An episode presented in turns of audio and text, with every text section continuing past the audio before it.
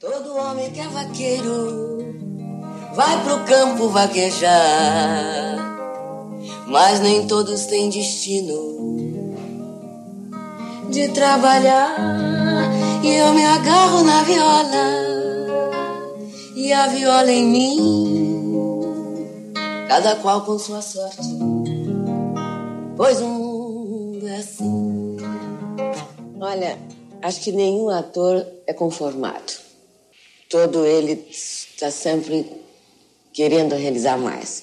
Eu, eu, eu faço uma imagem assim, nós sonhamos demais, então temos uma, uma bolsinha de sonhos. Então vamos botando todos os sonhos dentro daquela bolsinha.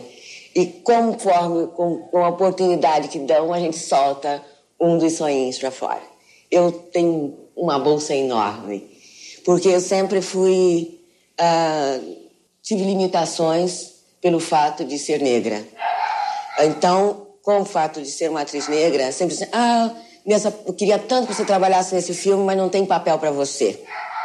Eu sempre ouvi isso, desde que comecei minha carreira. Ah, eu tenho essa novela assim, assim, queria muito que você trabalhasse nessa novela, mas não tem papel para você. No teatro é a mesma coisa. Porque ficou marcado que a atriz negra tem que fazer esse tipo de papel.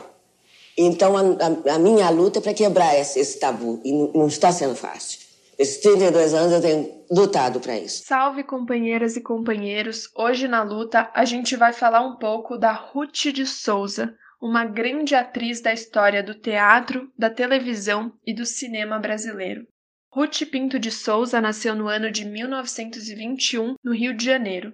Ainda bem novinha, foi morar numa fazenda em Porto Marinho, em Minas Gerais, embora sua mãe sempre lhe contasse sobre a cidade, despertando uma curiosidade enorme na criança. A Ruth de Souza já tinha uma mente criativa desde cedo. Então, para simular as luzes da cidade, a Ruth usava as luzes dos vagalumes que sobrevoavam a fazenda. Com nove anos de idade, depois da morte de seu pai, Ruth de Souza, com sua mãe e seus irmãos, voltou para o Rio de Janeiro, onde foi estudar em um colégio interno. No colégio, ela chegou a ler um texto que dizia que pessoas negras tinham o cérebro atrofiado. A partir daí, ela passou a se dedicar ainda mais aos estudos para provar para todo mundo que aquela constatação racista que ela tinha lido na escola não passava de uma mentira até porque a própria Ruth de Souza, uma criança negra, sempre foi muito esperta. Foi nessa época também que ela começou a despertar interesse pelas artes da cena. Sua mãe, a dona Laide, apesar de ser uma lavadeira e não ter trabalhado como artista, insistia em levar a filha ao cinema, aos concertos e ao teatro. Foi a partir desse contato que ela se apaixonou e cada vez mais alimentou o seu sonho de ser atriz. Muitos riam de mim. Não acreditavam que eu fosse conseguir e faziam chacota, se divertiam à minha custa. Mas isso não me incomodava, porque eu tinha uma certeza: eu ia ser artista.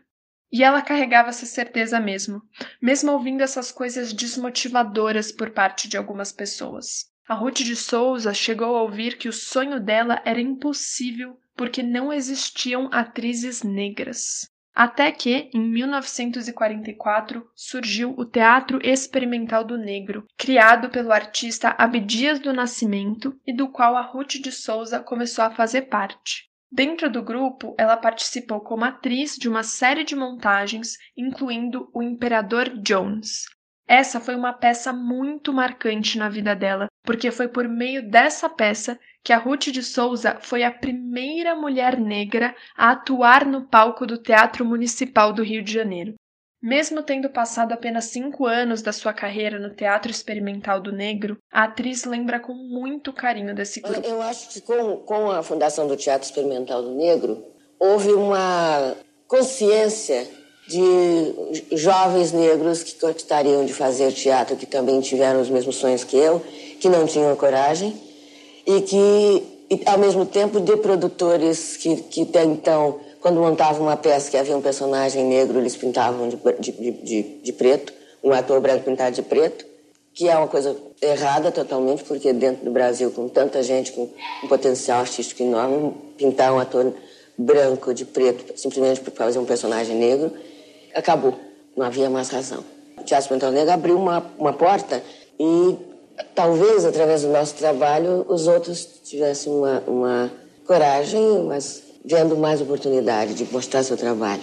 Por, por, pelo nosso exemplo, talvez, não sei. Agora, a pena é que ainda nós temos a dificuldade de bons e grandes papéis, porque sempre os papéis são estereotipados. Depois disso, a carreira da Ruth de Souza só deslanchou. Ela passou um tempo estudando teatro nos Estados Unidos, incluindo a Academia Nacional de Teatro em Nova York. Ela também, para além das diversas peças nas quais ela atuou, começou a fazer filmes, radionovelas e trabalhos televisionados. A partir de todos esses trabalhos, ela também ganhou muitos prêmios. Ruth de Souza foi a primeira artista nascida no Brasil a ser indicada ao prêmio de melhor atriz num festival internacional de cinema. A indicação foi por seu trabalho no filme Sim a Moça, no Festival de Veneza de 1954. Com ou sem prêmio, Ruth de Souza lembra com muito carinho de todos os seus trabalhos. São tantos os trabalhos, tantas coisas foram feitas desses filmes todos. Eu gosto muito de trabalhar. Então eu sempre me apaixono pelos meus personagens. Então eu não posso realmente dizer qual o melhor. Eu citei esses porque esses deram prêmios que foi uma coisa, uma volta a uma confirmação de que o trabalho era muito bom. Mas todos os meus trabalhos eu acho importante. Depois de tanta arte que essa mulher fez, a Ruth faleceu há dois anos atrás, no dia 28 de julho de 2019. Diante de tanta gente que desacreditava dela, Ruth de Souza mostrou para o Brasil inteiro a mulher gigante que ela era, uma inspiração para tantas outras mulheres incríveis. Agora, para encerrarmos, trago o depoimento de uma delas, a companheira Luciana, do MTST e do movimento Raiz da Liberdade. Ver mulheres negras na arte é um ressignificar, é um momento de fala importante que nos traz os sentimentos guardados representação de que podemos transbordar uma sensação de muitos sentimentos, aos quais não tínhamos esta representação e agora temos. Nada de falar de nós sem nós ou ter representações sem nós.